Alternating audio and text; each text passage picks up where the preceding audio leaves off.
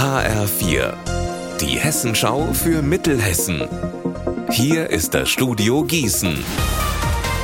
Ich bin Anne-Kathrin Hochstrat. Hallo.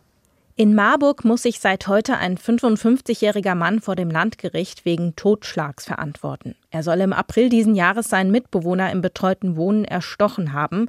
Es geht hier vor allem um die Frage, ob er in der Tat nach zurechnungsfähig gewesen ist. HR4-Reporter Marc Klug, was spricht denn dagegen? Dass der Mann psychisch krank sein soll. Eine innere Stimme habe ihm damals befohlen, seinen Mitbewohner zu töten. 110 Mal hat der 55-Jährige laut der Anklage zugestochen.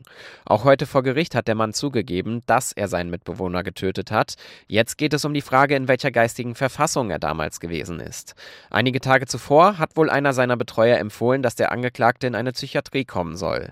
Dafür spricht auch, dass die als Zeugen aussagenden Polizisten den Mann in einer Art Trancezustand beschrieben haben. Allerdings habe der Angeklagte trotzdem den Anforderungen Folge geleistet und habe sich beispielsweise noch in der Wohnung festnehmen lassen. Sechs Autos und die Scheune, in der sie untergebracht waren, sind in der Nacht in Polheim-Holzheim im Kreis Gießen ab- bzw. ausgebrannt.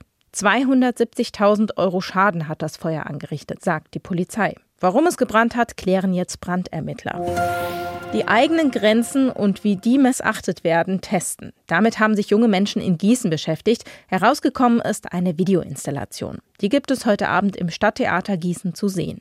HR4-Reporterin Alina Leimbach. In einem der Videos geht es zum Beispiel um das allgegenwärtige Modediktat und wie Unangepasste dadurch ganz schön unter Druck gesetzt werden.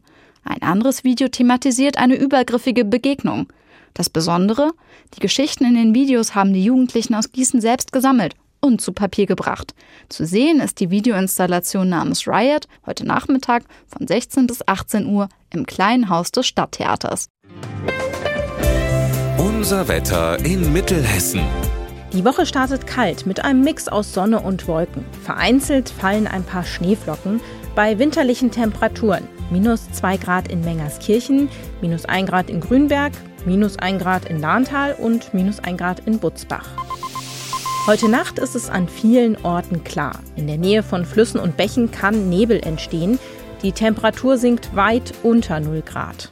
Ihr Wetter und alles, was bei Ihnen passiert, zuverlässig in der Hessenschau für Ihre Region und auf hessenschau.de.